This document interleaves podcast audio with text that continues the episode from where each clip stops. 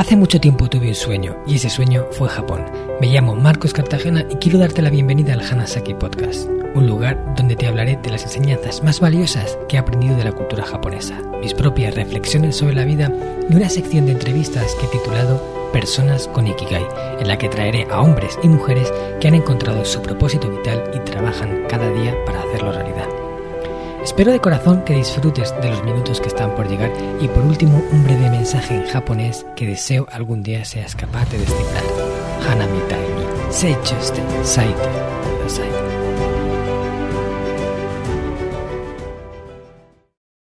Hola a todos mis estimados oyentes de Hanasaki Podcast Creciendo con Japón. Ryoko suru no wa desu?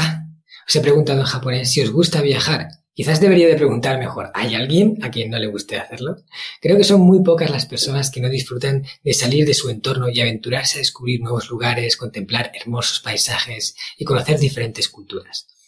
Todos los que me escucháis ya me conocéis y sabéis que soy un gran apasionado de viajar y conocer mundo. Si no lo fuera, no habría fundado junto con mi hermano Antonio la agencia Descubriendo Japón, en la que estamos enfocados en mostrar el país de una forma diferente, para que las personas puedan llegar a conectar con su esencia y volver de allí con la sensación de haberlo conocido de verdad. De todas formas, si hablamos de viajar y conocer el mundo, hay alguien que sobresale en este sentido, y este no es otro que el invitado de hoy, Antonio G., fundador del famoso blog sobre viajes Inteligencia Viajera. En un momento dado de su vida, Antonio decidió emprender una travesía sin fecha de vuelta y pasó 1013 días de forma consecutiva en el extranjero. Tres años completos en los que ha recorrido 67 países, ni más ni menos. Pudo hacerlo realidad gracias al mundo de Internet, convirtiéndose en lo que ahora se conoce como nómada digital. Actualmente es fundador, cofundador o business angel en diferentes marcas y empresas como la Escuela de Nómada Digital, END, la agencia Trébol Digital, Desafío Cero y Club Nómada. También dedica su tiempo al estudio de mecanismos de inversión, así como a la investigación de la inteligencia artificial, el big data y la gamificación aplicados a la nueva educación. Esta es una entrevista que tenía muchas ganas de hacer desde el primer día que le conocí. Antonio estuvo presente en una conferencia que impartí sobre el sistema Hanasaki para un grupo de empresarios en Madrid. Fue curioso porque cuando me enteré de que Antonio asistiría al evento, pensé en que sería genial conocerle. Justo después de la conferencia vino a hablar conmigo para felicitarme por la ponencia. ¿Cómo es la vida, eh? En esa primera conversación Antonio me dio una sugerencia de mejora que desde entonces siempre he tenido presente. Desde entonces hemos tenido muy buena relación y hasta casi nos llegamos a ir a Japón juntos.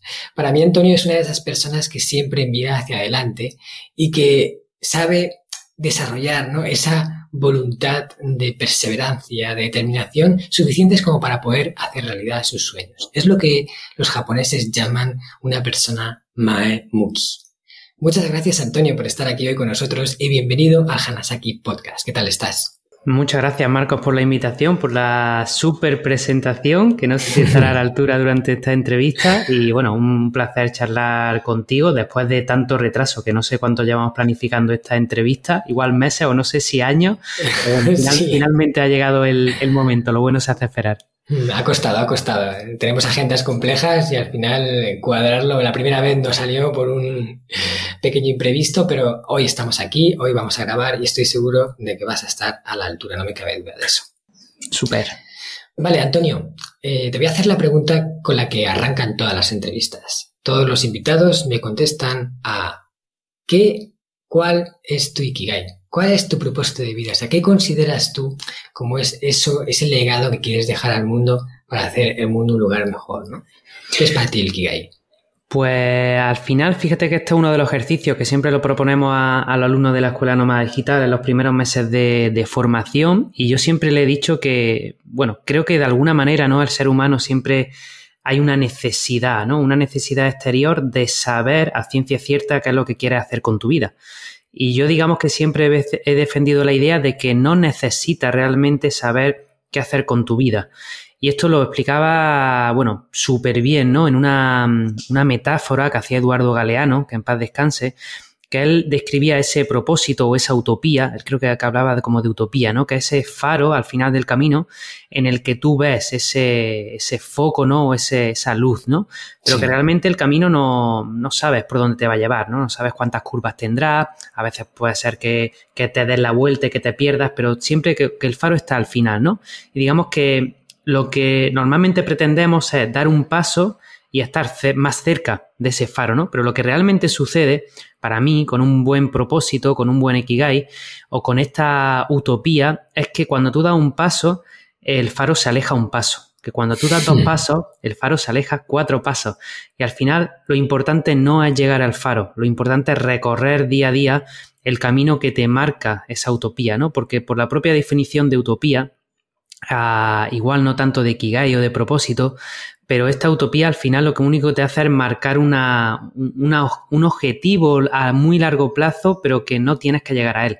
Y esto también lo, bueno, en, los grandes poemas ¿no? de Antonio Machado, que al final no, hay camino, ¿no? Caminante no hay camino, se hace camino al andar.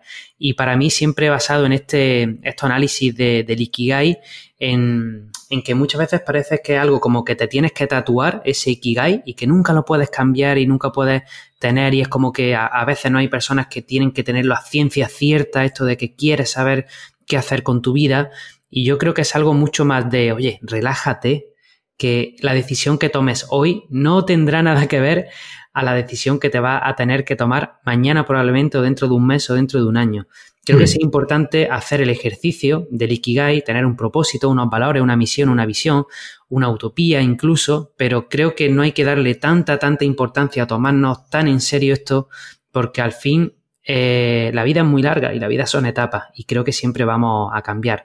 Dicha esta introducción, que parece que me estoy escabullendo de la pregunta para no contestarla, que para mí... Ah, digamos que ahora estoy también en una fase de, cambio y de reflexión, ¿no? Porque al final el contexto que, estamos viviendo ahora creo que de alguna manera a, todos los que amamos formarnos, vivir, viajar, pues de alguna manera nos no ha puesto contra las cuerdas y nos ha obligado a estar mucho más para adentro que, que para afuera, ¿no? Lo cual me parece maravilloso tener esta, esta oportunidad con todo lo que implica. No estoy diciendo que, me guste el, coronavirus ni que tenga eh, implicaciones negativas, sino que creo que es un momento que si lo miramos con perspectiva puede enriquecernos mucho, por lo menos aprender mucho, ¿no?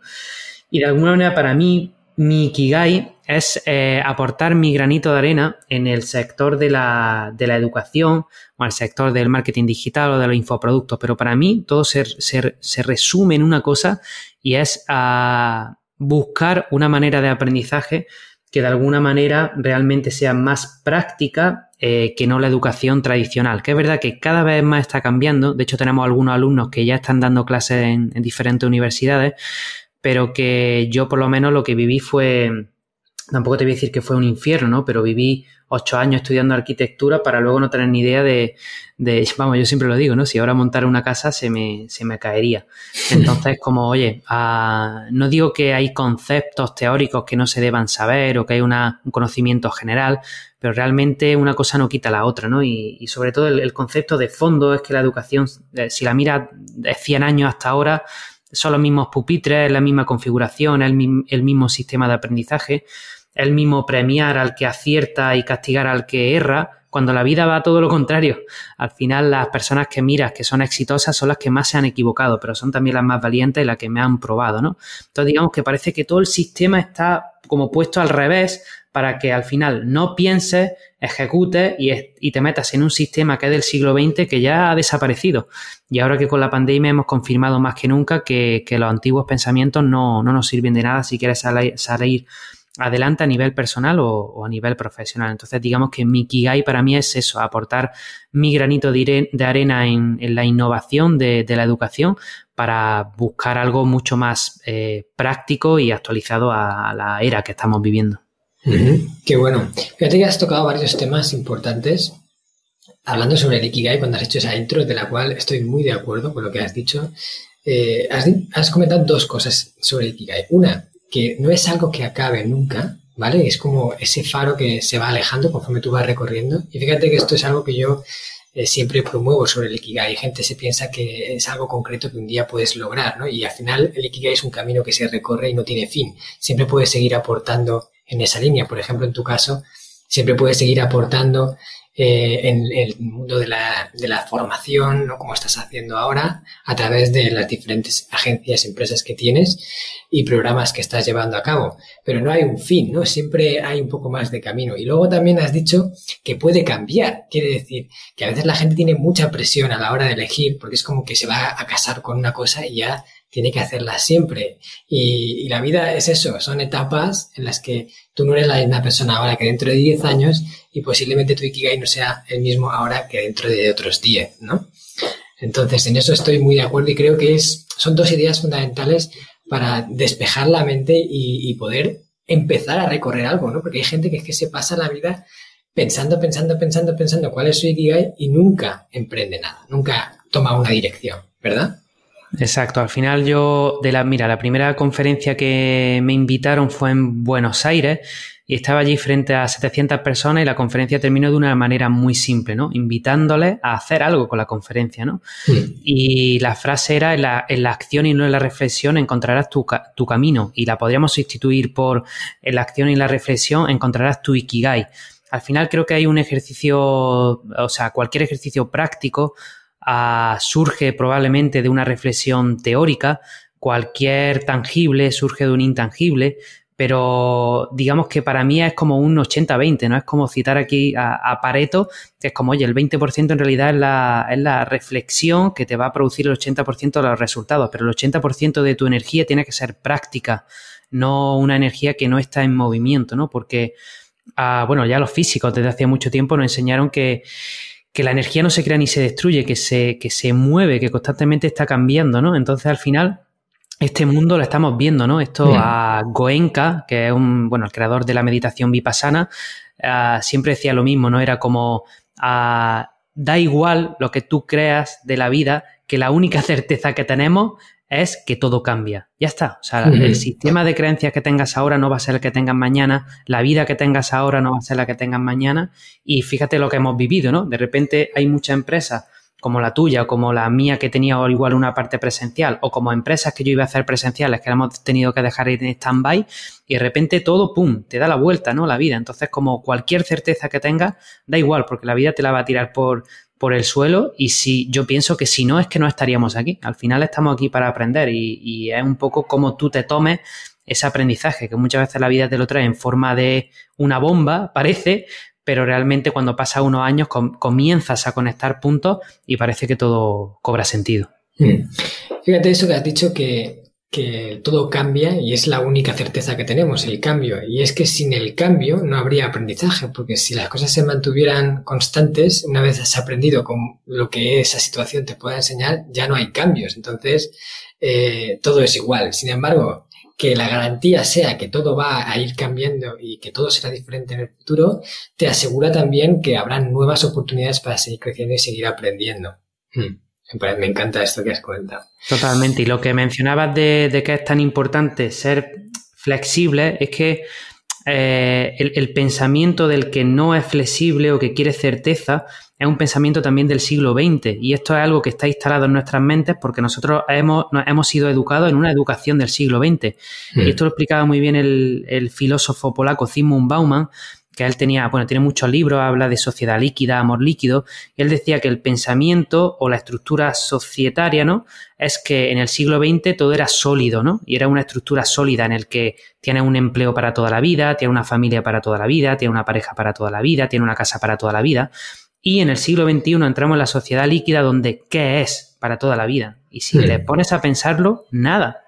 Nada, no vas a tener una casa para toda la vida, no vas a tener un negocio para toda la vida, no vas a tener una pareja para toda la vida. O sea, eh, a veces sí, pero es lo raro.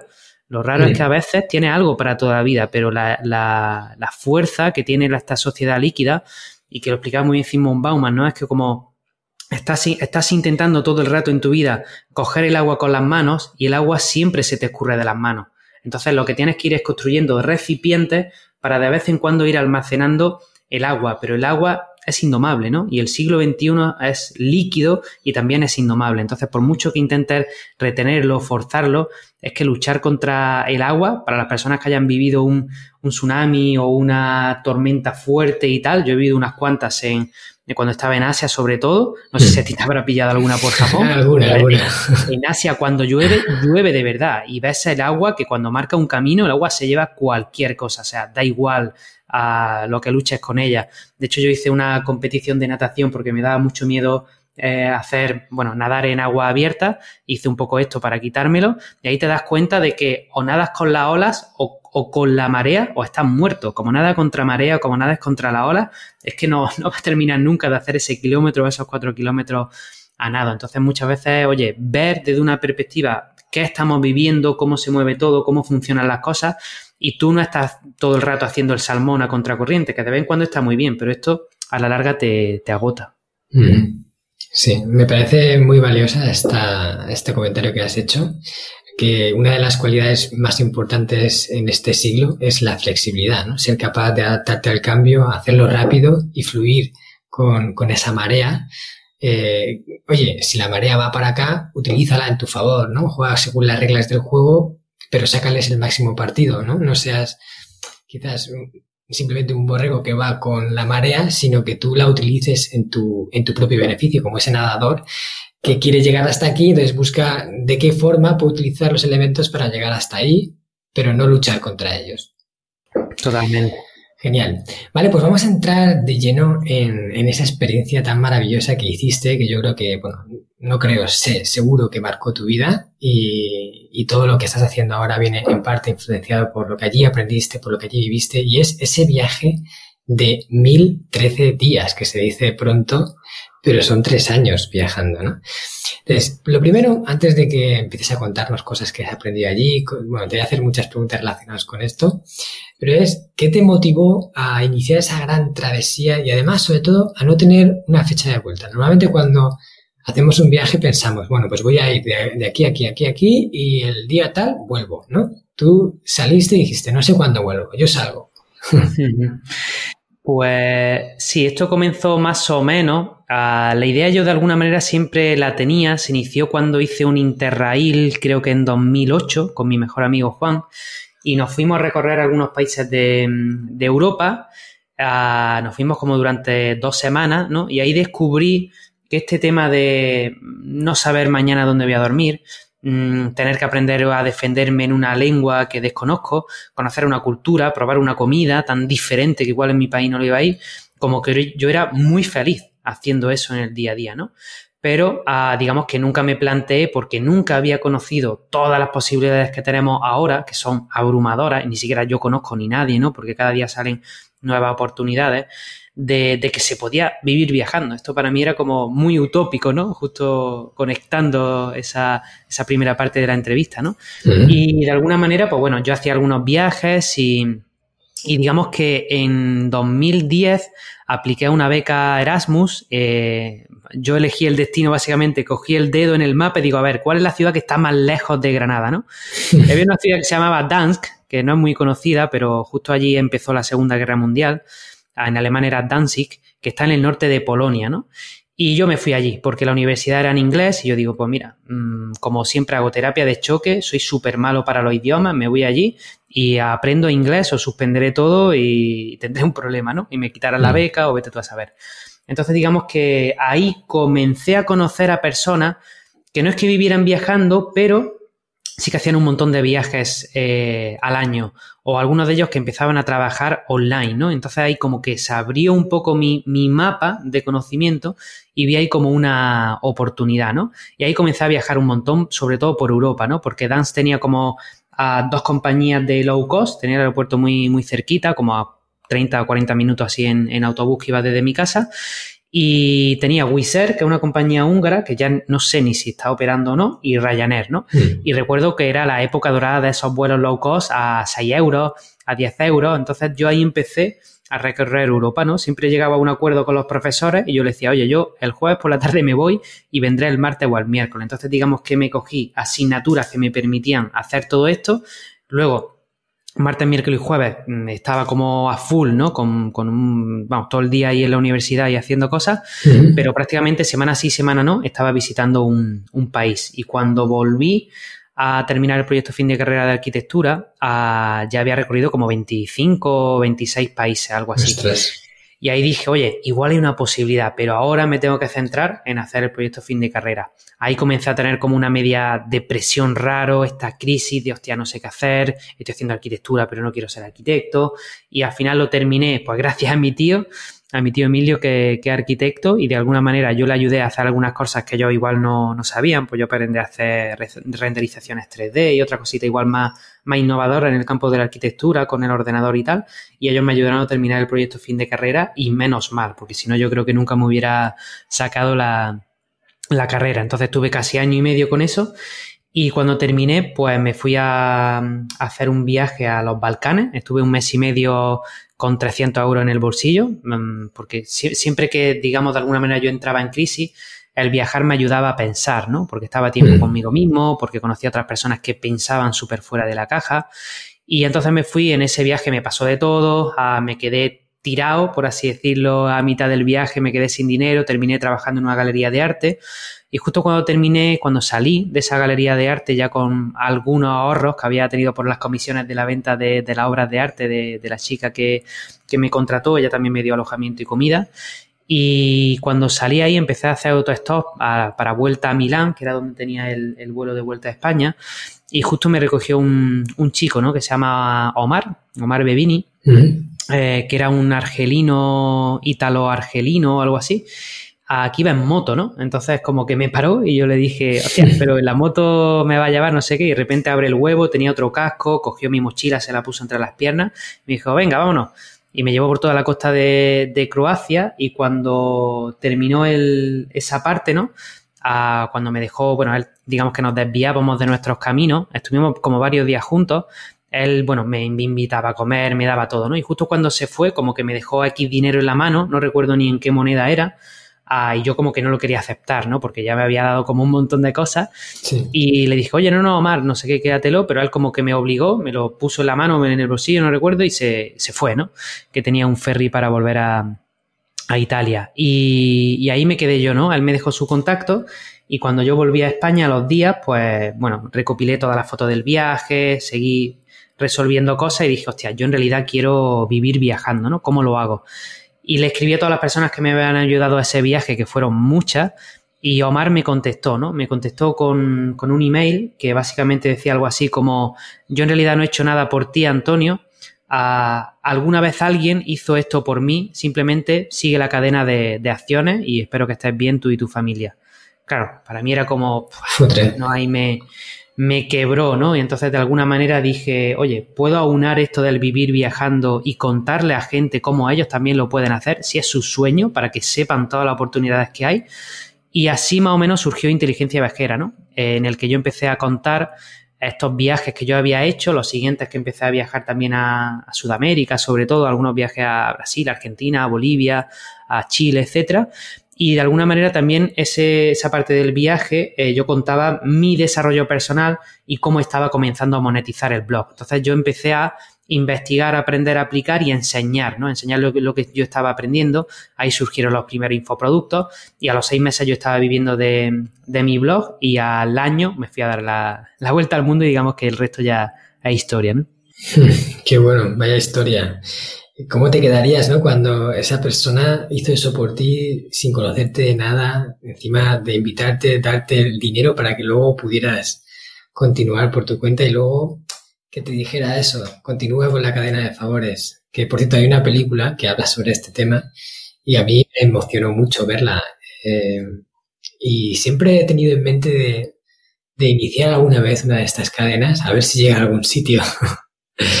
Bueno, de alguna manera ya lo estás haciendo con tu, con tu empresa, ¿no? Yo creo que muchas veces una, una opción no, no es siempre 100% altruista, pero es como ese, ese sentimiento de servir a los demás como surge en esa situación, ¿no? A veces surge vendiendo un curso, a veces surge publicando un contenido, a veces surge ayudando a cruzar una anciana en la calle, mm. vete tú a saber, ¿no? Pero si, si estás en ese, es para mí, si estás en ese estado de la cadena de favores, la vida te va poniendo cosas y luego tú decides, digamos, cómo conseguir esa, esa cadena y de hecho en la escuela nosotros siempre decimos, oye, nosotros hacemos esto, pero vosotros tenéis que seguir haciendo estas cosas por, por, las personas que os van a leer, que vais a inspirar con vuestro Instagram, con vuestro YouTube, con mm. vuestra historia de viaje, ¿no? Y es como, oye, seguid la cadena, ¿no? Que esto no termina aquí, para que cada vez más personas amplíen un poquito su, su visión, siempre nunca dando consejos, porque yo creo que ni yo ni nadie somos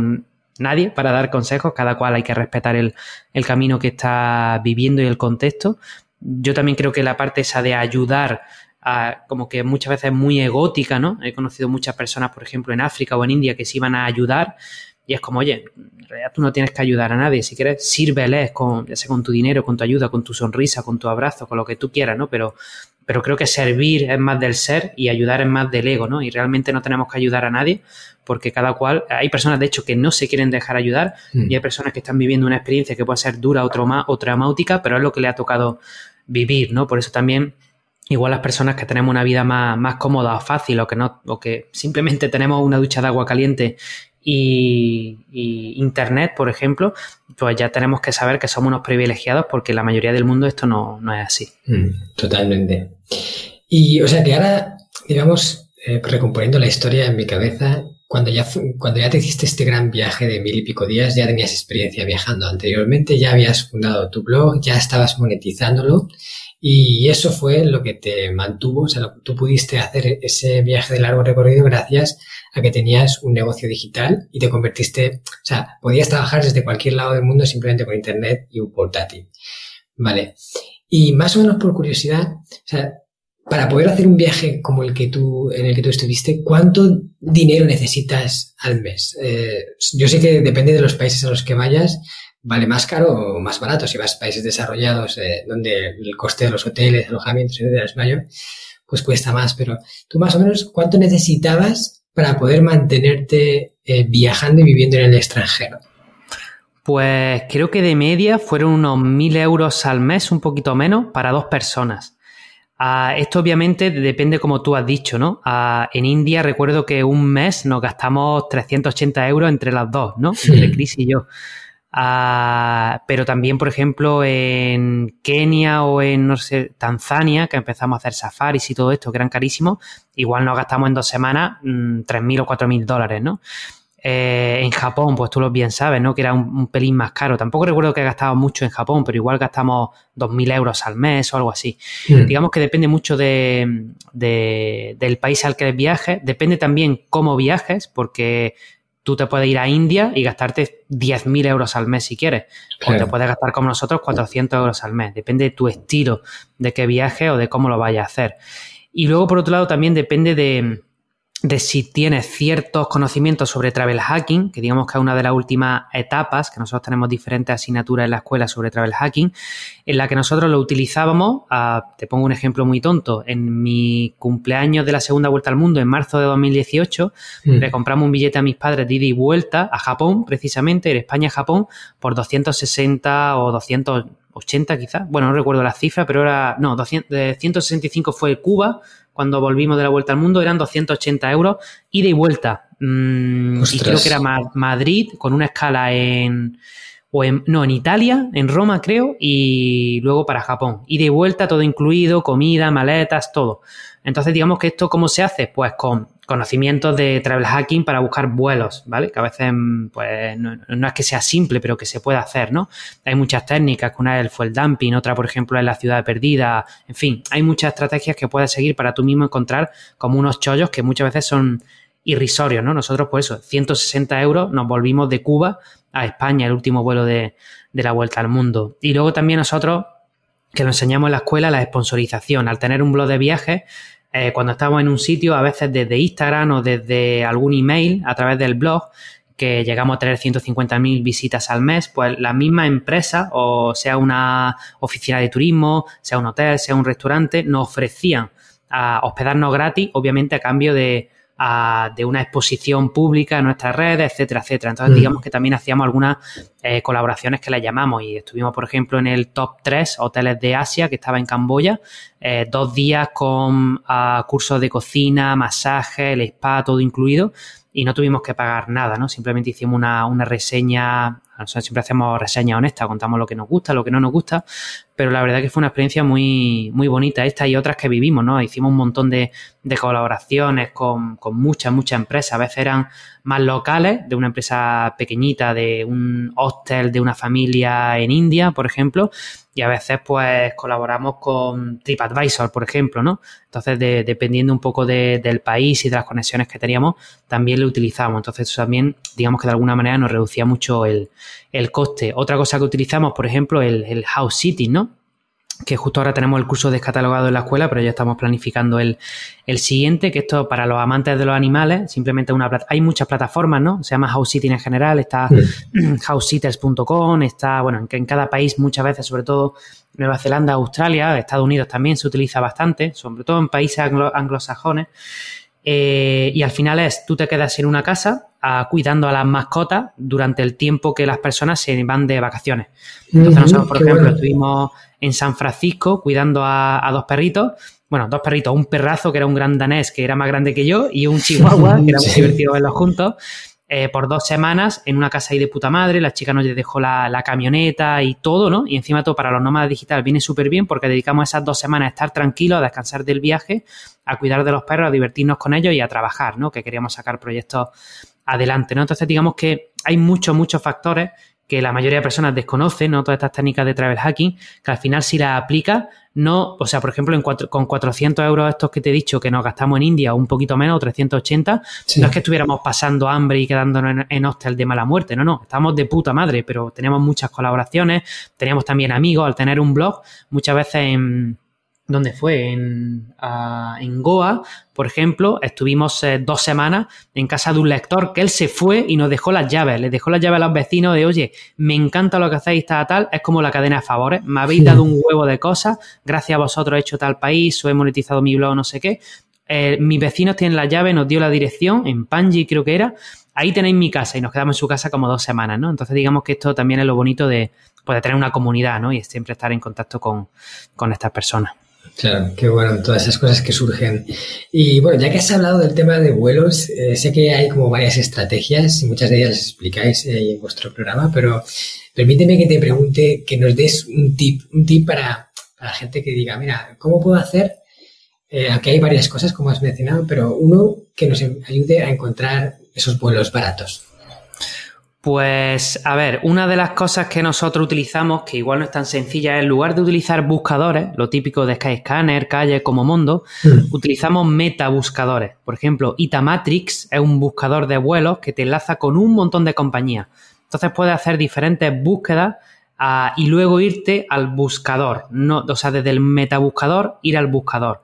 Y a veces eh, la ciudad perdida, por ejemplo, es muy sencillo que a veces poniendo una ciudad a la que luego no vas a poblar te sale más barato, ¿vale? Es como una escala, ¿no? Es como pones a, me lo invento, ¿eh? España, a, o sea, Madrid, Bangkok, y luego le pones Bangkok a Guatemala, ¿vale? Y el último vuelo no lo coges, coges los siguientes, pero te sale más barato que España-Bangkok, por ejemplo. Entonces, eh, bueno, nosotros de hecho estamos, estamos haciendo una empresa que lanzamos ahora en septiembre, que es Club Nómada, que lo que hacemos es una membresía que paga una mensualidad y todas las semanas te enviamos vuelos porque ya nosotros hacemos estas búsquedas que a veces son más sencillas, a veces son más complejas, ¿no? Pero nosotros, o sea, Javi, que es la, la, el profe de la ND y que es el, el, tío más máquina, fíjate que Javi, Javier Díaz, mm. él es eh, buscador de vuelos, esa es su profesión.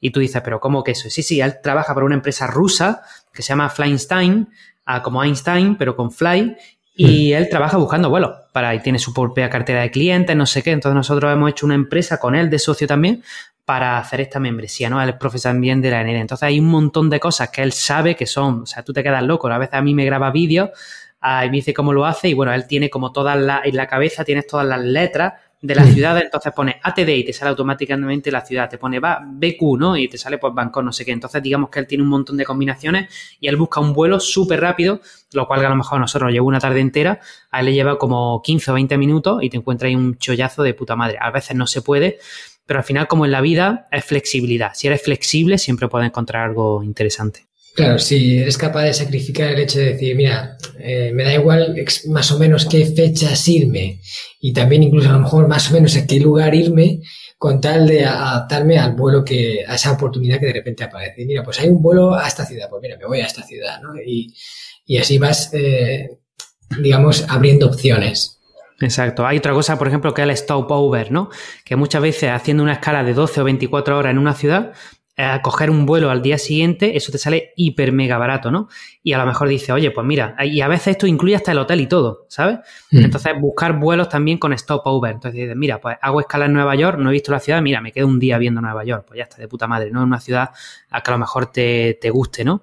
Y hay muchas ciudades que tienen muchos, muchos stopover, ¿no? Nueva York es una bastante famosa para, para la gente que hace esto, pero hay muchas alrededor del mundo. Mm. Claro, eso te permite coger un vuelo que en realidad tiene una escala muy larga y, por eso a lo mejor es más barato, pero bueno, en esa escala larga te da tiempo incluso a ver un poco la ciudad, parar y luego volver a coger el vuelo. Exacto, al final siempre hay que, yo siempre digo, siempre hay que pagar un precio, ¿no? Pero a veces, hostia, es rentable y si lo encaja y pues, mira, un día en Nueva York, pues guay, ¿no? Mm. Genial. Oye, pues buenos tips que nos has dado. Muchas gracias, Antonio. Y bueno, para quien quiera saber más, ya sabes, ahí, ahí en Club Nómada vamos a, poder aprender y sobre todo sacar esos vuelos que ya nos van a ir dando buscados. Me parece una idea súper buena. Este podcast está patrocinado por descubriendojapón.com, una agencia especialista en organizar viajes con alma a Japón de la que yo también soy uno de sus fundadores.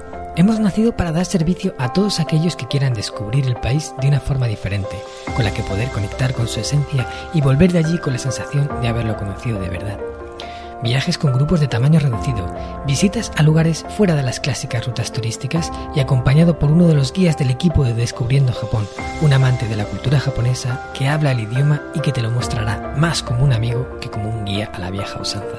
Yo soy uno de ellos. ¿A qué esperas para hacer realidad tu sueño? Visítanos en descubriendojapón.com.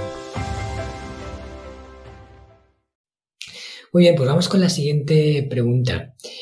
Eh, a ver, yo quería preguntarte primero por lo del tema económico, pero eso ya nos lo has respondido porque lo hacías con tu agencia y con las colaboraciones. Y luego, ¿cómo fue para ti pasar todo ese tiempo fuera de casa? Sin un rumbo, o sea, sin un lugar fijo, ¿no?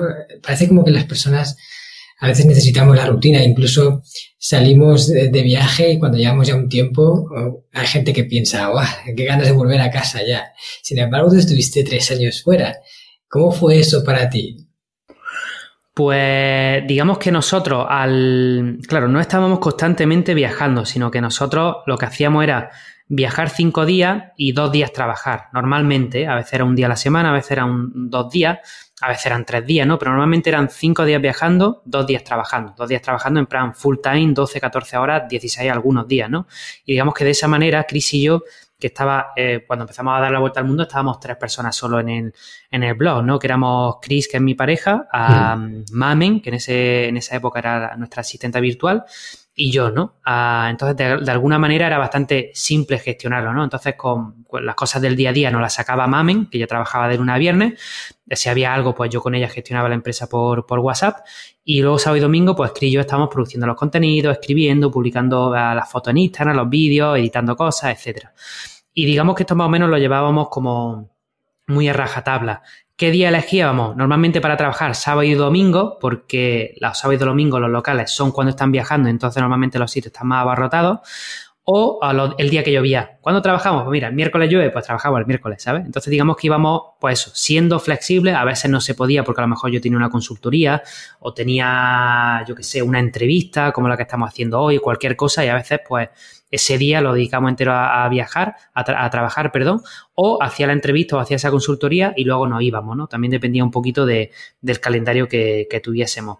Y luego sí que una vez al año, o una vez, a veces era, bueno, dependía, ¿no? Pero cuando teníamos el lanzamiento, un mes entero era trabajando a muerte. O sea, era 30 mm. días, 12, 14 horas al día, ¿no? Y en 2017, por ejemplo, así sacamos la, escuela nómada digital, que nosotros creíamos que lo íbamos a hacer en un mes y al final estuvimos tres meses trabajando. Estábamos un mes en Camboya, luego otro mes en Tailandia, luego lanzamos la escuela en ese mes, lo reventamos porque llenamos plaza y luego, claro, me quedé sin las personas que me iban a ayudar al soporte, tuve que darlo yo y estuve otro mes eh, trabajando a full hasta que encontré personas que pudimos ir delegando, haciendo crecer el equipo y volver a viajar, ¿no? Entonces digamos que sí que íbamos alternando periodos, ¿no? Por ejemplo, en a los tres meses o algo así de comenzar la vuelta al mundo, eh, paramos en Albania durante dos semanas alquilamos ahí un Airbnb durante dos semanas y ahí estuvimos haciendo el rediseño de inteligencia viajera, el primer rediseño. Entonces, digamos que cuando teníamos una fuerte carga de trabajo, pues parábamos, ¿no? Entonces, de alguna manera, no es que, claro, si estuviéramos viajando todos los días full, eso termina exhausto, ¿no? Hmm. Pero entonces nosotros íbamos alternando periodos de estar tranquilos trabajando,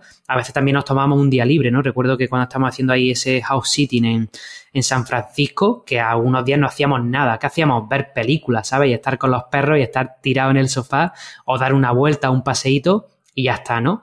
O por ejemplo, cuando nos fuimos a, la Polinesia, a las Islas Cook, ¿no? Cuando estuvimos en Aitutaki, allí no había conexión. ¿Qué hacíamos? Nada, ¿no? Estar en la playa, estar leyendo, estar tranquilo, estar descansando. Entonces, digamos que mezclábamos mucho esto del, del trabajo, del viaje igual más turístico, de ver cosas, de documentar cosas, y luego un viaje más de, de relax. Y más o menos con eso cuando lo íbamos sintiendo, porque a veces estábamos tres meses sin parar, a veces estábamos una semana y ya nos cansábamos y decíamos parar, a veces nos gustaba un país y nos quedábamos mucho tiempo, o volvíamos al país, y a veces había un país que no nos gustaba y salíamos más. Entonces, digamos que íbamos alternando eso para realmente no estar como súper, súper cansados, ¿no? Yo creo que tampoco es para todo el mundo, creo que lo, esto siempre lo recalco, ¿no? Porque hay muchas personas que me dicen, no, pero es que trabajar por ahí, viajar es una mierda, porque ni disfruta el viaje, ni disfruta el, trabajo. Digo, a ver, porque tendrás un trabajo que no te gusta y porque no te habrás planificado bien. Pero yo me lo pasé de puta madre durante tres años y levanté un negocio de, de casi siete cifras, ¿no? Entonces yo creo que hay una parte de, de automatización, de, gracias a la tecnología, de creación de sistemas, de protocolos de trabajo, de delegación de, de personas, de crear un buen organigrama y que la empresa pueda funcionar como al 90% sin ti, ¿no? Mm. O si es al 100%, pues pues mejor. Y, eso obviamente lleva, lleva tiempo, lleva esfuerzo, pero una vez que lo tienes puedes disfrutar al 100% del viaje y si las tareas que te has dejado a ti te gustan hacerlas cuando estás trabajando, aunque sea en el viaje, a mí me encantaba trabajar en una playa ahí de Tailandia o en un después de un onsen en Japón, ¿sabes? Entonces yo creo que si, si, te gusta lo que haces, al final creo que no es un impedimento. Y, es verdad que hay momentos en que ni disfruta el viaje ni disfruta el trabajo, ¿no? Porque hay muchas consecuencias, pero algo momentáneo que creo que también da un, un, plus al viaje que luego te hace valorar tanto el trabajo como, como el propio viaje, ¿no? Qué bueno. Sí, es como dices, al final también depende un poco de la persona y, depende también de cómo tú afrontes esa situación y lo que hagas, ¿no? Porque si te gusta el trabajo que estás realizando, pues no te cuesta nada eh, quedarte un par de días trabajando y haciendo las cosas y luego te vas un par de días de aquí, o sea que lo vas combinando y puedes llevarlo bien. Total. Genial. ¿Y qué ha significado para ti esta experiencia? O sea, ¿en qué eh, era diferente el Antonio que inició el viaje y el Antonio que regresó de esos mil días de travesía? Yo te diría que otra persona diferente, ¿no? Es como, claro, es que prácticamente en un mes aprendías tanta cosa, ¿no? O sea, llegó un momento en que cada semana estamos en una ciudad diferente, ¿no? Entonces era eh, aprender, ¿no? El mapa, dónde comes, eh, qué comes, ¿no? A veces de un, de un mes para otro, o a veces también de una semana para otra, estamos en países diferentes. Y el estar en un país de nuevo es como una cultura diferente, una comida diferente, una moneda diferente, un idioma diferente, y era como constantemente, es como le tienes que dar al botón rojo de reset y pum, no sé nada y empiezo a aprender, pum, no sé nada y empiezo a aprender. Esto que igual para muchas personas era cansativo, para mí era como, hostia, súper rico, ¿no? Porque cada mes aprendía un huevo de cosas y ahí te, te adaptas, ¿no? Y dices, hostia, pues en Asia como más arroz, en la Polinesia tengo que comer fruta, en la India no voy a comer carne y era como vas viendo cómo también tu cuerpo, tus emociones se van adaptando al propio clima, cultura del país, ¿no? Yo, por ejemplo, he aprendido dos idiomas cuando yo creo que soy la persona más torpe del mundo y lo he aprendido gracias a, viajar, ¿no? Ahora puedo hablar inglés y y portugués bastante fluido y escuchar prácticamente cualquier eh, conversación.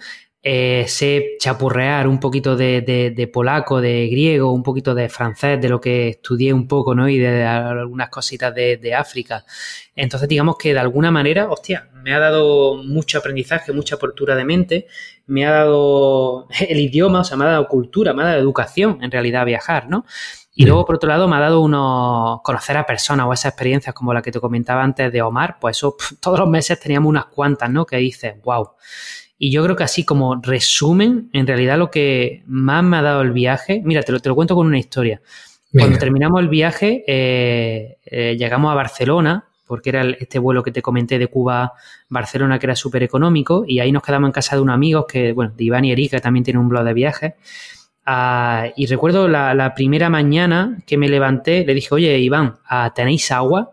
Y él me mira con cara rara en plan de, pues claro, abre el grifo y sírvete. Y para mí fue como, hostia, que hay agua potable, ¿sabes? O sea, llevaba tanto tiempo buscándome la vida, a, comprando agua afuera, no sé qué, porque no se podía beber o porque estaba mala o yo qué sé, que era, hostia, qué lujo, ¿no? y me sentí un agradecimiento como de, wow, ¿no? Era como, joder, nunca había valorado abrir el grifo y que saliera agua potable, ¿no? O recuerdo una, o sea, abrir la ducha, allí también en Barcelona, y que en tres segundos saliera agua caliente. Y yo también era como, o sea, empecé a flipar con cosas que antes era como hiper mega irrelevantes, ¿no? Entonces a partir de ahí tomé como mucha conciencia, ¿no? De que, de que era súper privilegiado y, a partir de ahí tengo un diario de agradecimiento y todos los días doy las gracias por, a veces con, cosas tan tontas de abrir el frigorífico y tener comida. Mm. Ah, o, levantarme, hostia, levantarme en una cama y tener un techo, ¿no? He visto tantas personas que, que, esto no lo tienen, que ni tienen agua potable, ni tienen internet, ni tienen electricidad, ni tienen un sistema de, de alcantarillado de basura, ah, ni tienen nada. Es que no hay nada, ¿no? Hay muchas personas que, que, no tienen nada y, y nosotros realmente te acostumbras a esto y realmente no es lo normal. Entonces, para mí ese agradecimiento constante creo que es la mejor enseñanza ¿no? que, me dejó el, ese mm. gran viaje. Qué bonito. Yo siempre lo digo, ¿no? Que, que asumimos lo que tenemos como lo normal, cuando en realidad no es lo normal. Y a veces te hace falta irte a lugares donde no es lo normal y verlo con tus propios ojos para luego llegar a casa y dar las gracias, por ejemplo, de poder darte una ducha agua caliente, de abrir la nevera, como tú decías, tener comida, de abrir el grifo y que salga agua, no tengas que irte con un cubo, a lo mejor eh, 20 minutos de marcha para llenarlo en una fuente y luego traerlo a casa. Pues son cosas que, que para mucha gente es el pan de cada día, ¿no? Y aquellos que no lo tienen que pasar, no tienen que hacerlo, pues qué menos que sentirse agradecido. Entonces hay que intentar no normalizar tanto, que eso es una cosa que el ser humano hace casi por naturaleza, normalizamos y nos acostumbramos a lo que hay, de ahí miramos para arriba y de vez en cuando mirar un poquito más para atrás. Eso es lo que el agradecimiento te da, ¿no? Mirar para atrás y decir gracias por esto que tengo, que podría no tenerlo perfectamente. Exacto. Y a veces es, dar las gracias por, joder, tienes dos piernas, ¿sabes? Y puedes mm. caminar hoy. Hay muchas personas que no pueden caminar o tienes la vista, ¿no? Y estás viendo. O cuántas veces hemos estado, hemos tenido un problema de salud, ¿no? Que, que no te dejaba respirar y el día que, wow, comienzas a respirar, hostia, no te das cuenta de que, de que puedes respirar. Y hay muchas personas que están conectadas a un tubo, ¿no?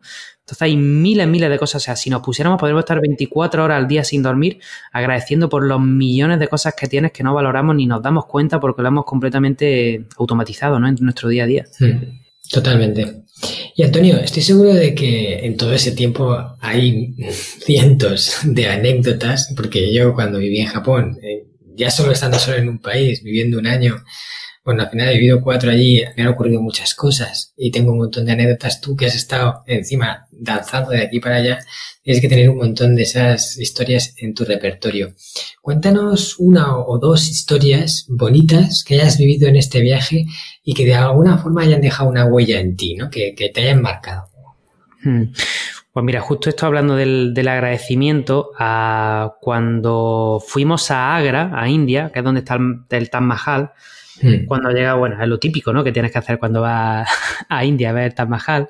Ah, pues eh, justo no, no, recuerdo qué ciudad volvíamos, pero era un viaje como muy largo en un autobús, que bueno, los autobuses en India son un desastre, tanto el rato pitando con la música todo hostia, uh, conducen, bueno, la carretera india está bastante mal de bacha, entonces igual te pegas 10 o 12 horas en el autobús, de un autobús nocturno y no duermes nada, ¿no? O duermes media hora porque ya caes exhausto. Entonces digamos que veníamos de, de una ciudad, así en un viaje, y llegamos a con unos amigos argentinos que eran también seguidores del blog y nos dijeron que ellos habían encontrado una persona que se iban a quedar haciendo couchsurfing, ¿no? que es una, una plataforma también de intercambio de, de viajeros y de alguna manera nos dijo, oye, ¿no ha dicho el chico que vosotros también os podéis quedar? No sé qué. Y nosotros en India lo que hacíamos era llegamos al sitio, nos damos una vuelta y reservamos el hotel sobre, sobre la marcha. El hotel, el hostal o lo que fue, el Airbnb, ¿no? Y dijimos, ah, pues mira, de puta madre, porque no teníamos nada, pues ya tenemos tal. Entonces digamos que estuvimos todo el día con ellos y justo cuando terminamos nosotros ya hiper cansados, pero bueno, también por estar con el chico compartiendo, que no iba a alojar, etcétera, pues como a las 11, 11 y media de la noche nos dice el tipo, ah, bueno, en mi casa no os podéis quedar, pero si queréis os llevo a otro sitio. Y nosotros era como, hostia, en realidad todo el día no sé qué, que nos podíamos ir nosotros a ver y un día a descansar, no sé qué. Y ahí empieza tu ego a hablar, ¿no? Y me cago en la puta, qué gilipollas soy, qué hijo puta este, no sé qué, no sé cuánto, ¿no? Entonces ahí con ese estado emocional bastante agresivo, infeliz o frustrado, rabia, ¿no? Ahí la ira, ¿no? Surge de todo. Eh, pues bueno, nos metió en un sitio le dijimos, bueno, por lo menos llévanos a un sitio que esté lo más cerca del Taj Mahal, porque mañana nos queremos levantar al amanecer a ver el Taj Mahal allí, ¿no? Entonces, claro, era como por lo menos que durmamos tres o cuatro horas antes de, levantarnos. Pues bueno, nos llevó, creo que ha sido el peor sitio que he dormido nunca. Eh, solo te digo que Chris no entró al baño nunca en ese sitio porque había de todo, o sea, un montón de insectos, de todo tipo, de ratas súper sucio, en fin. Ah, y la cama, ah, en mitad de la noche, bueno, caímos exhaustos por supuesto, pero en mitad de la noche notamos las hormigas de la cama y resulta que había una fila que justo pasaba por nuestras cabezas. Entonces tuvimos que eh, dormir de mitad de la cama hacia abajo con las piernas por fuera para respetar a las hormigas porque ellas iban a pasar por ahí a cojones, pero si dormíamos por abajo pues no te daban. Entonces era como en este estado de, hostia, ¿qué coño puede ir mal? No sé qué, no sé cuánto. Por el día siguiente nos levantamos disfrutamos del Taj Mahal, se nos fue quitando un poquito la cosa y justo cuando terminamos de, visitar el Taj bueno, creo que también nos salimos a comer y luego entramos y no nos dejaron entrar. Entonces, era como un joder, ¿no? Que vaya, vaya dos días que llevamos de, de, mierda, ¿no? Y para comer nos fuimos a un sitio que Chris conocía, que era la Shiroes, ¿no? Y, y es, un, es, un, centro, por una comunidad, no sé tampoco, bueno, sí, un centro, un proyecto, ¿no? Social que en India, ah, tradicionalmente, y lo siguen haciendo, que es lo peor de todo, es que a muchos hombres, cuando se pelean con la mujer o que hay algo que no le gusta, a la mujer la rocían con ácido, pero a veces también a la hija, para putear a la mujer, la rocían con, ácido. Entonces, digamos que este proyecto acogía a estas mujeres, tenían coaches, terapeutas, entonces le ayudan a salir y digamos también le dan trabajo, ¿no? Porque allí hay cocineras, hay camareras, hacen alguna artesanía y te la venden, etcétera. Entonces es un proyecto social muy bonito que acoge y, digamos hace una, una, reinserción social a estas mujeres, ¿no? Porque, bueno, total, yo llegué allí con este estado de cagándome en todo y de repente entro por la puerta y veo a 10, 12 mujeres, algunas ciegas, completamente toda la, todo toda la cara desfigurada por el ácido, algunas sin pierna, algunas sin brazos, algunas no tenían ni ojos porque se le había arrancado el ácido y tenía estos, bueno, estos ojos postizos, ¿no? Mm. Y era como un panorama, pero tú veías a esas chicas cómo, sonreían, cómo, bueno, era un espectáculo. Entonces de repente es como, wow, la, la vida igual, Antonio te está diciendo algo, ¿eh? Eh, nosotros teníamos un proyecto de, entrevista a diferentes personas que conocíamos, entonces de vez en cuando conocíamos a una persona súper interesante y le hacíamos una entrevista. Entonces dije, hostia, igual estaría guay para este proyecto hacer una entrevista a estas chicas. El proyecto que, por cierto, nunca ha salido a la luz por falta de tiempo, pero todavía estaba esa entrevista grabada. Y digamos mm. que nos sentamos con esa chica y nos contó su historia. Y su historia básicamente, así la resumo mucho, eh, que es muy dura, era que, que bueno, estaba con, bueno, esa chica había tenido un bebé porque no recuerdo si, si, la habían violado o alguna cosa, ¿no? Con 14 o 15 años ya, ya tenía el bebé y una de las veces que después del colegio llegó a su casa con, con su bebé en brazos, pues al padre, nada más abrirle, la roció con ácido a ella y al bebé. Al bebé lo mató y ella la dejó pues completamente desfigurada y tal. Esto fue que esos 14 o 15 años creo que tenía ella. Ah, y tú la veías ahora con esa sonrisa, no sé qué, en fin. Terminamos la entrevista y claro, yo estaba allí como en estado de shock, en plan, ¿qué estás haciendo con tu vida, Antonio? Ah, bueno, pues cierra la puerta ah, para, como ya habían terminado ya el día, nos dejaron nosotros quedarnos allí con ella un rato más pusieron la música toda hostia, se empezaron a quitar la ropa para no estar como vestidas con el atuendo oficial y empezaron a bailar y a cantar y yo era allí como flipando, ¿sabes? Era como, ¿qué está pasando? Y recuerdo que le pregunté a una, bueno, ella jugando con mi, o sea, yo flipando con, claro, tú veías a esa mujer sonriendo completamente demacrada y tal, y a ella lo que le interesaba de mí era la rasta, ¿sabes? Le parecía interesante, jugaban con ella no sé qué. En esos momentos que estaba ahí con, con dos chicas que ya estaban como cogiendo la rastra y tal, hostia, yo, le, yo estaba de verdad como que, no sabía, no, no, sabía, o sea, yo sentía que me había perdido toda la vida. Digo, no, Antonio, no, no nada, ¿no?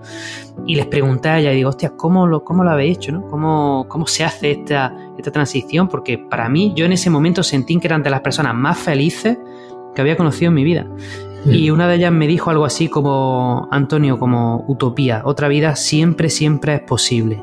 Y claro, a mí eso me, me marcó de, de, por vida, ¿no? Y con esa filosofía, a, digamos, bueno, incluso cuando volví de la vuelta al mundo me invitaron a una charla TED, hablé sobre esto, está colgada para la persona que la quiera viajar, pues, visitar, perdón, puede poner Antonio G. charla TED y ahí sale. Mm. Y digamos que creo que fue la experiencia más, no sé si reveladora, pero de alguna manera que que me marcó más y cuando estoy en ese, en ese estado de la queja o de que algo sale mal o, o porque al final tener las empresas que tengo yo con mucha facturación, con muchas personas, pues es un, es un pollo y todos los días son, son problemas, ¿no? Pero al final ver esta filosofía que tenían ellas siempre te hace ver las cosas con una, con una perspectiva y, y, reconectar ¿no? con, muchas con muchas cosas. Hemos vivido muchas historias, ¿no? pero creo que esa probablemente sea la que más, la que más me marcó. Sí, desde luego esa historia marcaría a cualquiera, sobre todo si tienes los ojos un poco abiertos para poder ver y percibir lo que allí se estaba pasando y que personas que han tenido una vida tan dura como, como la de esta chica puedan eh, enfocar la vida luego con positividad e incluso llegar a ser felices, a pesar de haber perdido a su hijo pequeño, a pesar de estar desfigurada por el ácido. Y luego nosotros nos quejamos porque pues, se nos ha roto el móvil o porque, ¿sabes? Hemos perdido, nos han puesto una multa o lo que sea y estamos a lo mejor fastidiados por eso un montón de tiempo. Entonces, qué importante es aprender a relativizar las cosas.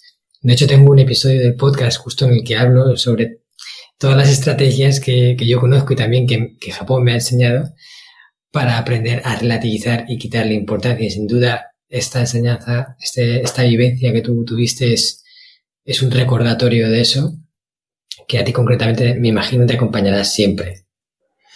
Sí, yo creo que algo que, que te marca y, y, que es como, no sé, es como si cuando tienes un baúl ¿no? de, de recuerdos, eh, hay algunos que igual se van y vienen, ¿no? pero hay cosas, hay momentos que no, que no se te pueden ir, ¿no? Es, imposible. Mm, claro. Bueno, pues estamos ya acercándonos al final de la entrevista. Solo te quiero hacer una pregunta más antes de, de ir ya cerrando, ¿vale? Y es, eh, claro, en un viaje así hay momentos bonitos, como el que has contado, pero también hay momentos duros, momentos de sombra, ¿no? Que se dice, y obstáculos que a lo mejor has tenido que superar de alguna forma. ¿Podrías comentarnos uno de los momentos más duros que has tenido que enfrentar eh, en todo este tiempo de viaje que pasaste ahí? Sí, bueno, ha habido muchísimos también, ¿no? Este, bueno, este que acabo de compartir igual también fue un momento. Sí, este es una, una combinación entre ambos. sí, sí, un momento como muy reflexivo, ¿no? Por así decirlo.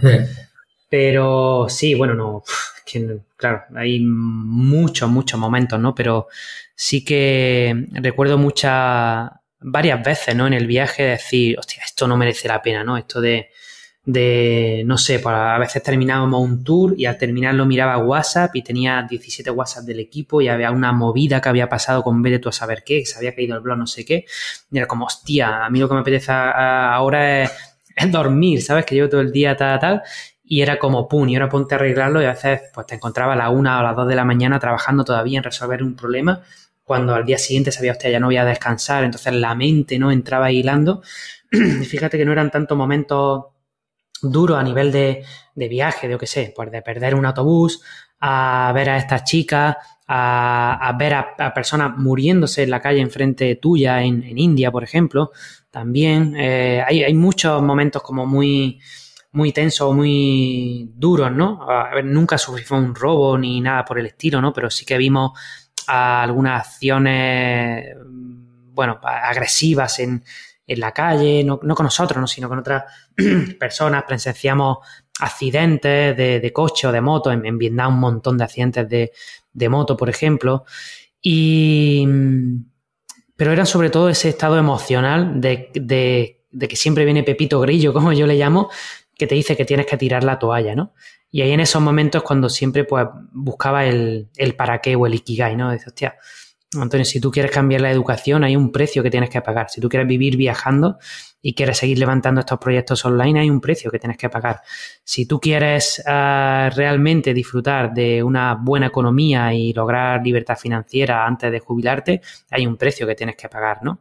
Si quieres estar dando la vuelta al mundo constantemente viajando, hay un precio que tienes que pagar también, ¿no? Entonces, digamos que eh, cada vez que venía esto, yo recordaba, ¿no? Que aceptaba pagar ese, ese precio porque de alguna manera el ikigai o el propósito o la utopía ¿no? que describía esta Eduardo Galeano siempre era mayor que, el hecho en, sí mismo y siempre eran, bueno, pues momentos de bajón, ¿no? Que tienes de, querer dejarlo todo cuando yo qué sé, cuando un mes, ¿no? Perdías dinero con el, con el proyecto y a la vez estabas viajando y claro, también estabas gastando el dinero del viaje y tenías que pagar X salario a la persona y era como, hostia, momentos muy de, de tensión emocional, ¿no? Que creo mm. que era lo, peor cuando estaba fuera. Y yo tuve la suerte de que mis padres, por ejemplo, vinieron, vinieron dos, dos veces, ¿no? En mi cumpleaños de 2017 y 2018 vinieron a, Bangkok y a, Tokio, respectivamente.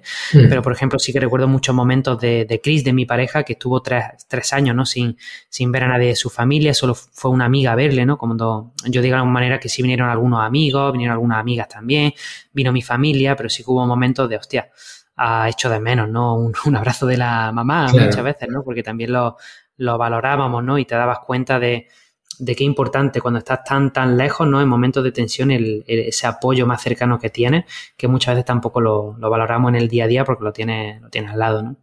Mm.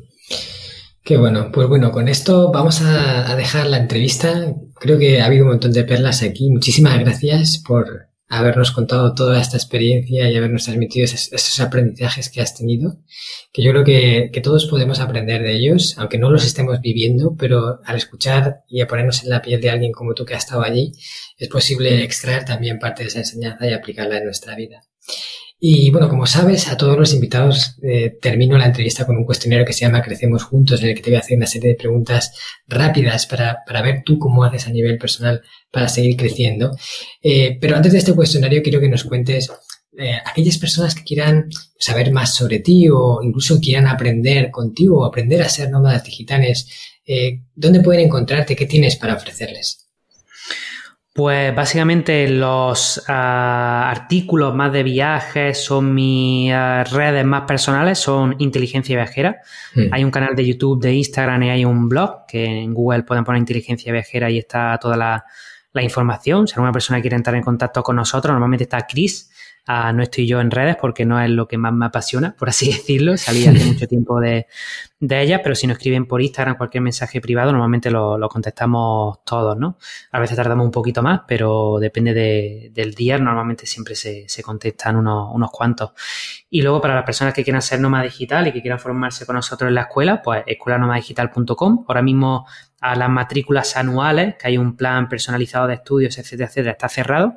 Ah, no sabemos si abriremos este año, yo creo que no, que ya será el año que viene, pero podría ser que, abriéramos. Pero ahí en, el menú hay, hay un apartado que pone formación, está la lista de espera para las personas que quieran apuntarse a la lista de espera para cuando volvamos a abrir. O si no, en cursos, hay un montón de cursos o asignaturas pequeñitas que sí que están ahí abiertas y pueden formarse ya sea en diseño web, en marketing, en copywriting, en redactor, en fin, hay un montón de, en, los cursos de travel hacking también está ahí, hay cursos de inversión en criptomonedas, mm. hay un montón de cosas que la persona también puede dar un, primer paso y eso sí, sí que está abierto. Y cualquier duda nos pueden escribir a sonríe.inteligenciaviajera.com y ahí estaremos encantados en, en atenderles. Genial, Antonio. Pues yo voy a dejar todos los enlaces, las notas del programa y algunas cosas que también has comentado aquí, como la charla T, que la pondremos ahí para que la gente que quiera verla pueda encontrarla de forma rápida. Ya sabéis que tenéis siempre un, enlace en la descripción del episodio donde podéis acceder a estas notas donde se publican pues toda la información relevante que se ha comentado en la entrevista. Oye, aprovecho también este momento de promoción, si me lo permite, Marco, para, porque justo ah, en, pandemia lanzamos un producto hipereconómico a un euro, ahora son cinco euros al mes, hmm. que se llama Origen. Entonces, si ponen escuelanomadigital.com barra Origen, es un podcast, ¿no? Pues te lo digo ahora porque me acabo de acordar porque estamos en un podcast, pero este es un podcast privado de pago. Y todos los domingos yo envío un, audio, ¿no? ya sea un aprendizaje de los viajes, o sea, mezclamos desarrollo personal a negocios, eh, inversión y salud, ¿no? A veces es un tip de, salud, a veces es un tema de negocio que yo he aprendido, de marketing, porque me estoy formando ahora con los, con los brasileños, o a veces es un tema más uh, filosófico o de desarrollo personal. Entonces, creo que también es un producto interesante. Vale, genial. Pues también lo pondremos ahí en las notas por si alguien quiere echarle un vistazo a Origen. Seguro que es súper interesante. Vale, pues vamos con el final. Ya, ya no queda nada, Antonio. ¿Estás listo para este cuestionario? Venga, vamos allá. Tengo que responderte rápido y conciso, ¿no? Sí, rápido y conciso. Y si quieres, explicas un poquito la respuesta para que se entienda por qué has elegido eso y pasamos a la siguiente, ¿vale? Perfecto. Dinos un libro de desarrollo personal o un libro que te haya inspirado a crecer y que recomendarías a cualquier persona, que es imprescindible. Pues para personas eh, no creyentes, agnósticas o ateas, te diría a dejar ir, a un libro del doctor David Hawking, porque de alguna manera para mí es como el no, no sé, como el, el, bueno, él era psicoterapeuta, ¿no? Pero es, digamos que combina ciencia y espiritualidad y me parece maravilloso el, legado que ha dejado con esta técnica, una técnica, se llama dejar ir y también con el, con el sistema del test muscular, ¿no? Que te, digamos que te revela muchas muchas cosas. Y para los que ya se vengan arriba, creo que un curso de milagros tiene terminología judeo-cristiana, o sea que al final si eres agnóstico o ateo te va a joder, pero bueno, puedes cambiar la palabra Dios por universo, energía, amor o por lo que tú quieras y ya hmm. tienes más o menos el, el, 90% de la, de la terminología solucionada, ¿no? Pero creo que un libro también, yo ahora estoy haciendo libro de ejercicio y para el día a día es, brutal, ¿no? Genial. Vale, dinos una película que te haya inspirado y que, y que siempre guardes dentro de ti, ¿no? Como un, como una, un momento que pasaste y que disfrutaste mucho. Hostia, para mí Matrix, ¿eh? Igual es muy tópico, pero yo desde que la vi, o sea, la, he visto igual tres o cuatro veces y justo ahora quiero volver a repasarla. A las tres, ¿vale? Sobre todo la primera, pero las, tres creo que son un aprendizaje porque quiero escribir un post o enviar un audio en origen sobre todo el aprendizaje de la película Matrix, porque a nivel espiritual, o sea, me parece una, obra de arte. Y, y, bueno, para mí fue como un boom cuando llegó y sigue siendo un boom cada vez que la veo. Digo, cada vez que la veo es como, hostia, veo cosas, ¿no? Y eso me gusta. Sí, este, cuando ves la película Matrix, después sales del, cine y se está ahí como mirando todo a tu alrededor diciendo, ¿estaré en Matrix yo también? Sí, sí, sí. Es un peliculón y de estos que nunca pasa de moda. Vale, dinos un hábito que practicas de forma frecuente y que te proporcione muchos beneficios, que sea para ti un imprescindible. Pues mira, yo me tomo mínimo cuatro veces a la semana, a las dos primeras horas del día, solo para mí. Y en esas dos horas lo que hago es, eh, bueno, me levanto el aseo típico, ah, luego hago el libro de, agradecimiento, ah, hago el curso de milagro, el ejercicio que toque, hago unos 40, 50 minutos de ejercicio y luego unos 10, 20 minutos de, estiramiento, eso, o a veces me voy a, nadar y luego una ducha de, agua fría y un poquito de, de, lectura y el desayuno. Digamos que esas dos horas yo siempre de 8 de la mañana a 10 de la mañana me las tomo para mí Normalmente tengo el teléfono apagado, eh, menos los miércoles, sábado y domingo, que a veces os salgo o hago otra cosa, y el miércoles que me pongo todas las reuniones desde las 8 o 9 de la mañana, pero sobre todo lunes, martes, jueves y viernes hago eso y para mí es como, eh, bueno, decirle, como mandarle el mensaje de, oye, lo más importante soy yo ahora, ¿no? A nivel mental, emocional y, físico.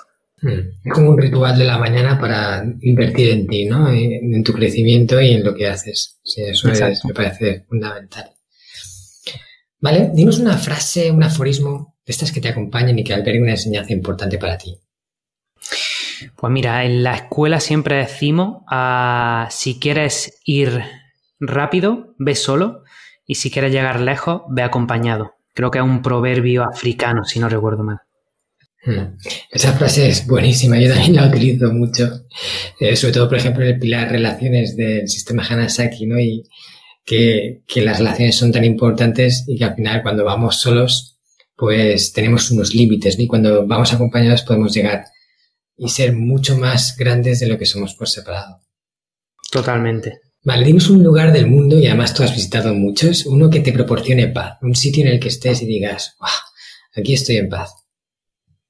Ah, yo te diría Aitutaki, a una isla pequeñita de, las Islas Cook, que es un territorio que, bueno, tiene, no, no, te puedo decir que pertenece a Nueva Zelanda, pero digamos que tiene relaciones, tampoco independiente, no, no se considera un país, es un territorio, pero cualquiera que esté escuchando esto que ponga en Google Aitutaki y ahí va a ver la maravilla. Qué bueno, pues no lo conozco, así que lo voy a investigar ahora. En Nueva Zelanda dices que está, ¿no? Sí, al lado. Tienes que coger un vuelo. Bueno, puedes ir de aquí de España. De hecho, el vuelo más rápido es eh, Madrid en Los Ángeles, Los Ángeles Rarotonga, que es la capital, y Rarotonga hay un vuelo pequeñito de estas avionetas y te lleva a Itutaki. A Itutaki con Q, eh, con K, perdón, de, de la última sílaba. A Itutaki con K en la última sílaba, vale. Exactamente. Dinos una persona a la que modeles en algún aspecto de la vida y que te ayude a crecer justamente en ese aspecto. Alguien en el, que te fijes y digas, en esto, esa persona es mi referente. Ah, ay, es muy difícil, ¿no? Porque hay tantas, tantas, es que hay muchas personas, ¿no? Pero creo que, ah, por ejemplo, mira, me, me, voy a quedar con algo nacional, ¿no? Creo que a Ramiro Calle, eh, es una persona como que creo que es la introductora del yoga y la meditación aquí en España, hmm. que es una persona que transmite tanta paz y tanta, tanta sabiduría, ¿no? Es una persona ya mayor, pero creo que hay un huevo de, aprendizaje que si sabes bien leer sus conferencias entre líneas, hay un, un montón de cosas ahí, ahí detrás. Hmm. Sí, de hecho, Ramiro Calle es una de las personas que quiero traer al podcast. Yo también le sigo y la verdad es, es toda una eminencia y un sabio, ¿no? Que se dice. Sí, sí, sí. Eh, bueno, creo que tenemos un lujo tenerlo cerca y bueno, si la entrevista, mándame la entrevista, por favor. ok, yo tengo en cuenta. Estoy en ello, estoy en ello. Vale, y por último, eh, dinos un canal de podcast, no sé si eres escuchante o no de, podcast, pero si, si, lo eres, dinos uno y recomiéndanos uno que te aporte valor o que te, que te guste especialmente. Sí, pues la verdad que en español no escucho ninguno. Ah, antes escuchaba bastante el de Naval Ravikant, ¿vale? Con K. Es un indio que vive en América, que es dueño de Angel List, que digamos que es el business angel y bueno, eh, hace temas de inversión en startups y tal. Y tiene una filosofía de, riqueza muy ligada también a la espiritualidad que, que me parece muy, muy sabia pero igual el podcast que estoy escuchando más ahora es el de Joe Rogan, que trae entrevistas súper divertidas, me parece un personaje muy interesante y la entrevista, por ejemplo, a Elon Musk o recientemente que entrevistó a... Ay, no me sale el nombre del cineasta este de Pulp Fiction. A, sí, eh, Quentin Tarantino. Eh, Quentin Tarantino, eh, hace poquito lo entrevistó. Bueno, tiene entrevistas a un montón de personas famosas, súper, súper interesante. Ah, qué bueno. Y el podcast se llama así, el podcast de... El podcast de Joe Rogan. Eh, Joe Rogan, creo que se deletrea en inglés. Pero bueno, es súper famoso porque creo que el año pasado Spotify le compró los derechos y le pagó 100 millones de, dólares, ¿no? Creo que es su súper avance también el tema de los, de los negocios online. Madre mía, eso sí que es un podcast. vale, pues oye, hasta aquí. Eh, Antonio, mil gracias por tu tiempo, mil gracias por todos tus conocimientos que nos has transmitido. Espero que la audiencia haya disfrutado tanto como yo de la entrevista y, bueno, siempre un placer tenerte aquí. Pues muchas gracias a ti, mm, Marco. De verdad me lo he pasado súper bien y deseo de corazón irme contigo a Japón. Espero que sea más pronto que tarde, pero bueno, yo sé que será. No sé cuándo, pero sé que será. Y bueno, mil gracias también, enhorabuena por, por tu labor, ¿no? Porque creo que siempre cuando me preguntan las personas, cuando me dicen, oye, ¿a qué país te irías? ¿no? Y siempre digo, mira, si quieres ver algo realmente diferente y algo con lo que realmente vaya a aprender, vete a India o vete a Japón, o vete a los dos incluso, porque son como países totalmente opuestos, ¿no? Sí. Pero creo que, la filosofía que hay en cada uno de esos países es algo que no está en otro lugar, ¿no? Mm. Entonces yo creo que está haciendo una labor magnífica, ¿no? De traer lo mejor de, Japón a, nuestra cultura, que creo que tenemos muchísimo, ¿no? Que, que aprender de allí. Pues será todo un placer el día que nos podamos ir juntos a Japón y compartir contigo esa experiencia y mil gracias por esas bonitas palabras que me dedicas. Y bueno, a, toda la audiencia que nos escuchéis, a todos los que estáis al otro lado del micro, eh, si te ha gustado este episodio en el que hemos estado hablando de viajes, de, cómo hacer un poco tu esa experiencia y algunos tips eh, relacionados en cómo encontrar vuelos, si conoces a alguien que, que sea como nosotros, un apasionado de viajar y descubrir nuevos lugares, compártele este episodio porque estoy seguro que le va a gustar. Solo hace falta que lo compartas con una persona, pero ayúdame a seguir creciendo, ayúdame a hacer que este podcast sea más grande. También te comento que si te ha gustado el episodio y la, temática de los viajes, puedes escuchar el episodio número 28 en el que entrevisto a José. García y en el que nos cuenta su experiencia de cómo el camino de Santiago y cruzar el mar Atlántico en velero le hizo mejor persona. Luego, por último, recordarte que tienes todas las notas del programa en el enlace que encontrarás en la descripción. Y ahora ya sí, me despido. Mata Raish Minasan.